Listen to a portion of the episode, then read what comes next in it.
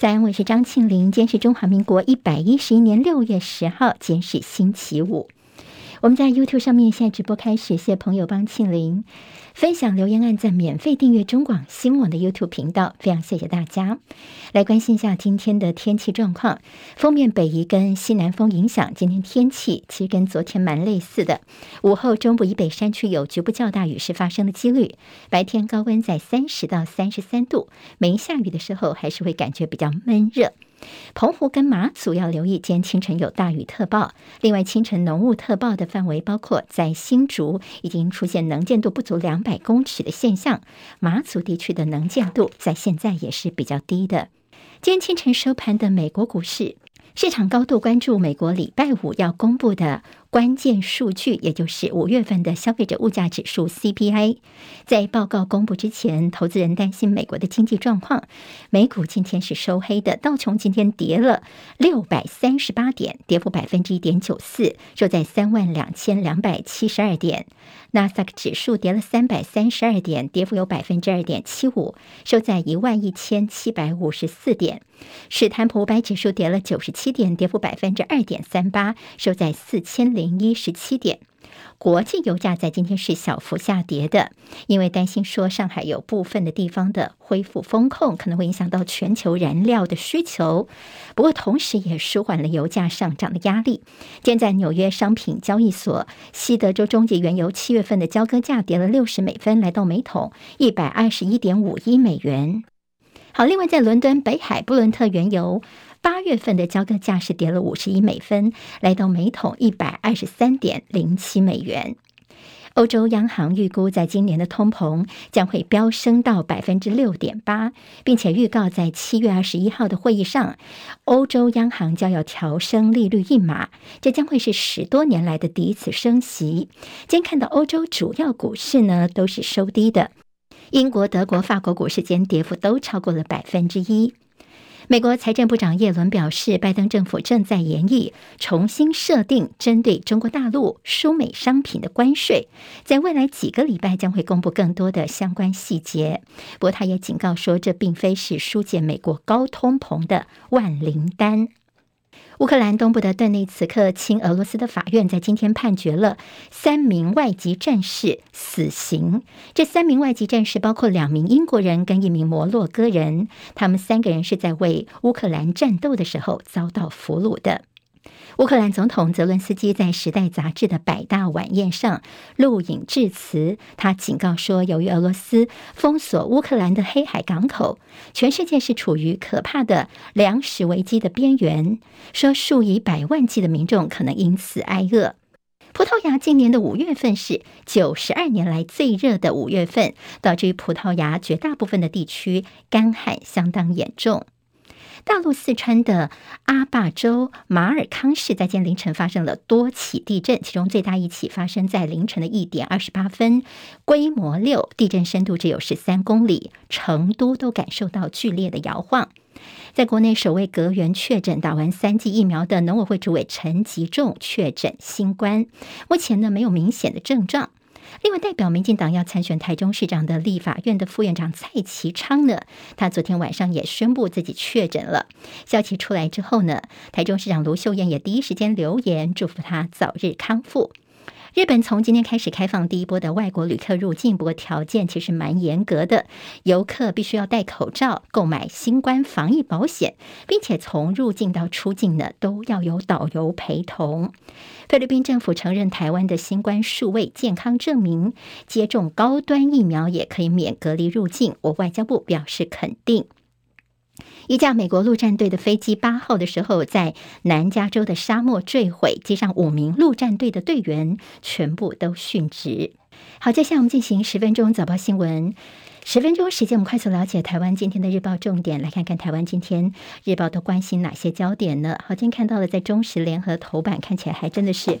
都蛮有默契的，他们关心的是这台大的这个教授詹长权所说的，台湾的染疫死亡的速度，死亡翻倍的速度是全球第二快的。好，那么今天在头版当中，他们的照片呢，则是斯洛伐克访问团到立法院，这两个报纸都说他们把这个模仿模拟我们立法院全武行了。好，在照片当中，我们可以直播的朋友看一下。那么其实真是蛮丢脸的，我们立法院打架已经红到国外去了，连国外的议员来立法院参访的时候，都还要这样比划一下哦。好，我们先从疫情来看起，昨天我们的新增。确诊人数是七万两千九百二十一例，其中在各县市的分布部分，台中、台南跟高雄疫情还是在高原期。不过，我们指挥官陈时中说，整个疫情其实是在往下降的这样的趋势啊。昨天看到这数字让人触目惊心，是昨天新增了中重症的案例是五百七十五例，其中在死亡部分是昨天增加两百一十一例，这两个数字都是创下了新高，其中两百一十一人。死亡也是单日第一次突破两百人病故，好，这个数字也让昨天看这指挥中心记者会的朋友可能都非常的担心。台大公卫的教授詹长群老师提出数据，说国内的染疫死亡数在十三天之内翻倍，这个速度之快真的是全球第二。好，我们看看其他的国家是怎么样，像南韩呢翻倍是八十一天，新加坡是一百九十二天，日本两百九十八天，台湾呢其实整平均十三天死亡数字就翻倍了，也就是我们比起其他国家来说是快了不少。所以这个詹老师呢提醒说，我们可能啊。不要只是的天天报数字，不去研究背后的原因。你必须要分析本土数据的原因，来降低死亡，才有这样的一个可能性。好，这是一个非常。关键的时刻一定要找到数字背后的原因。好，虽然是詹老师是这么说的，但同样是台大工位的陈秀熙教授呢，他提出另外一个看法。他觉得说哦，如果你从这个死亡翻倍来看，是没有办法厘清疫情中直接死亡跟间接死亡的原因的，而且呢，会导致民众恐慌，影响到我们边境的解封。所以陈秀熙是觉得说，应该把死亡率控制在十万分之二十以下作为监督目标。另外要改列第四类法定传染病，如果不赶快调整的话呢，医疗量能吃紧，恐怕会增加间接死亡的案例。好，我们看到了不同学者的一些不同看法。那么，活生生的数字摆在眼前，台湾的致死率在前天已经是突破了，达到了陈时中防线万分之十。昨天致死率是突破防线，来到了万分之十点五。所以今天的媒体标题也有陈时中防线现在被攻破这样的一个呃提醒大家注意。好，在疫情部分，其实还蛮关心的是在数死亡数字方面。其实我们现在是三千多人国人死亡，但是其中有六百零三例被剔除了。指挥中心说呢，因为在今年呢，我们是增加了六大排除原因，在去年叫做全死因列入，今年呢六大原因会排除，比如说他可能是呃自杀啦、意外等等因素呢就被排除死亡，他可能是后来才被验出有新冠哦，在去年可能这些数字都是列入死亡。但是今年全部先把它排除掉，总共有六百零三例是被排除的。好，这个说法呢，其实有些医生也是觉得说，好像你应该把时间序给列出来呀，否则我们这死亡数据其实是有些失真的。而且比如说意外死亡哦，你就马上把它排除了，但是你怎么能够确定它不是因为新冠造成的呢？所以这判定上可能会有点太过武断了。另外，在火化之乱部分已经超过一个礼拜了，现在中央的整个指引还是出不来。还有恩恩案绿围剿侯友谊，蓝则是说现在绿把防疫打成了选战吗？今天中时的社论叫恩恩的枉死，陈时中千万别甩锅。好，那么现在你把整个责任都推到了新北消防局这里，但是呢，其实一九二二也被说呢，这中间他的这个通知延了一百多分钟才通知到这个北区。区中心，所以还是陈志忠说一九二二根本是一个外包单位哦。好，那我们指挥中心的责任在哪里呢？大家现在其实心里面还是有很多的疑问的。好，另外还有就是提到说我们在疫情部分，像是。呃，前疾管局的苏益仁局长说呢，我们实际快筛阳给药政策已经是满月了，但死亡的人数还是继续来创新高，所以我们中央真的要赶快检视一下我们的给药流程，到底是不是有些什么样的问题呀？施文仪则是担心说，台湾的黑数实在是太多了，好，这个黑数呢，恐怕是非常严重。他觉得说，可能不只是两到四倍之间，说不定更高哦。好，这也是在我们的死亡率方面，呃，会有些。研究的，还有就是在长新冠的呃，有些人呢，虽然痊愈之后，长新冠的几个症状，昨天列出了九大症状，像是掉头发、红疹、溃疡，甚至有些情绪上啊，焦虑、忧郁、失眠等等，可能都是。指挥中心一开始说，其实长新冠的人不多，结果苏一峰医生就提报说，怎么会不多呢？光是我的门诊我就收到了几十例，所以昨天指挥中心就改口说，好了，我们有收治大概有七百八十七人是属于长新冠的部分。陈时中说，出国旅游大概九月份是有可能。能的。另外就是我们在防疫的一些相关预算、振兴预算到底有没有透明呢？在绿营这边是夸口说他们的钱都有花在刀口上面哦，但是其实，在蓝营就说你们的国会根本你们绿营就是过半，怎么有可能好好的监督呢？这中间有没有花在刀口？还有些黑箱问题，也是大家心里面很大的疑问。好，我们回来看刚刚有新闻谈到说，斯洛伐克的议员到立法院来模仿朝野打架。好，那么我们两张照片给大家看一下。从刚刚在头版当中哦，中时跟联合都摆到说，这个是斯洛伐克的议员呢，他们到立法院，到我们的这个主席台前啊，下边这边就比划了一下。好，那么这相关的影片，其实昨天新闻有些报道，还有他们还拿了什么大牌子呢？就是你看哦，在这个照片当中，这个其实他们就是有呃赞成赞成啊这样的一个呃。他们的牌子拿出来，那他们也把它当成是一个有点像是到此打卡的一个景点了。好，那么这个其实是有点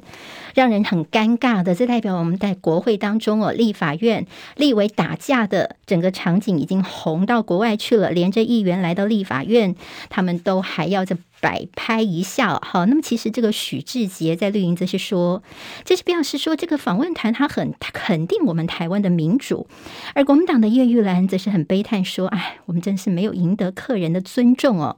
其实这个做法呢，昨天在国内很多政论节目也很多的一些讨论说，我们要维护国会的尊严，其实这是非常难堪的一个场面，但是你把它当做有趣吗？其实大家也是不能够接受的。中时间在头版提到了拜登政府上任一年半以来的第四次，也是今年第三次的宣布对台军售，宣布售台三十五点五亿元的海军舰艇的零附件。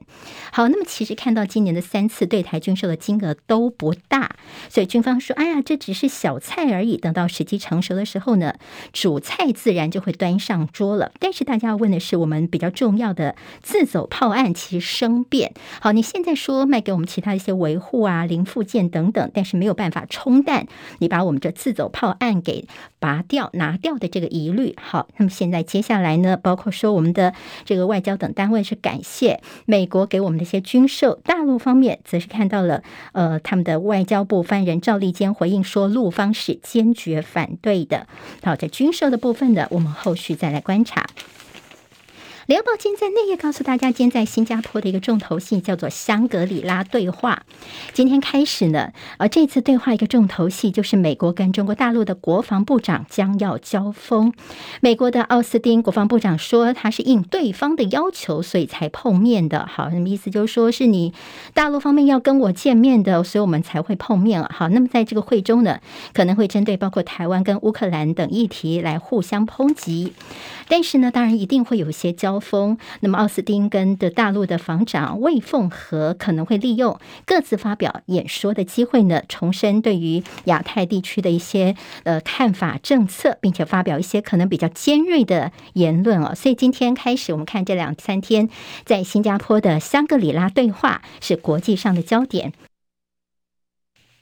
好，拜登他在洛杉矶主持第九届的美洲峰会，他其中也呃提到，其实，在五月的时候呢，北京呃他们在亚洲这边呢，他们所抛出针对北京的印太经济框架 IPEF，现在呢，拜登心里面想的是美洲经济繁荣伙伴关系这样的一个框架。好，那么这样的一个框架，其实到现在没有任何的国家来参加哦。那么拜登呢，希望这次呃一个新的在拉美这边跟大陆的一个抗衡，等于说。也要抗衡中国大陆在当地的一个影响力。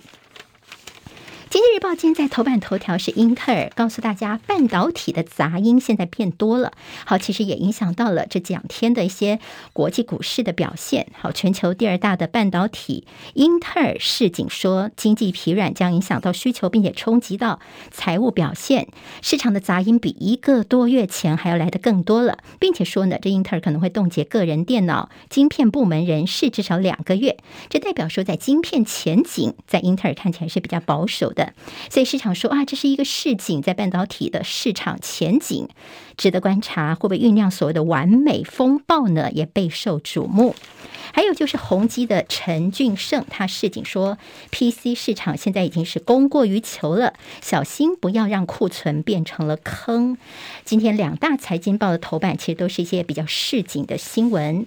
央行在欧洲这边预告说呢，他们在七月份要升息一码。另外，日元对美元是贬破了一百三十四，续创二十年来的新低。大陆五月份的出口年增百分之十六点九，是表现非常的好。另外，在国内的不动产精简揪出两大炒房集团，在央行第五波打房启动之前，在金管会的专案检查出炉，发现是同一个银行核贷的，也就是他们在核贷的这个机制内控方面是不是有些问题呢？到底是哪一家银行？现在也慢慢的呼之欲出了。好，这有今天的十分钟早报新闻，我是庆玲，祝福您假日愉快，下周再见。今天台湾各日报最重要的新闻都在这里喽，赶快赶快订阅，给我们五星评价，给庆林最最实质的鼓励吧，谢谢大家哦。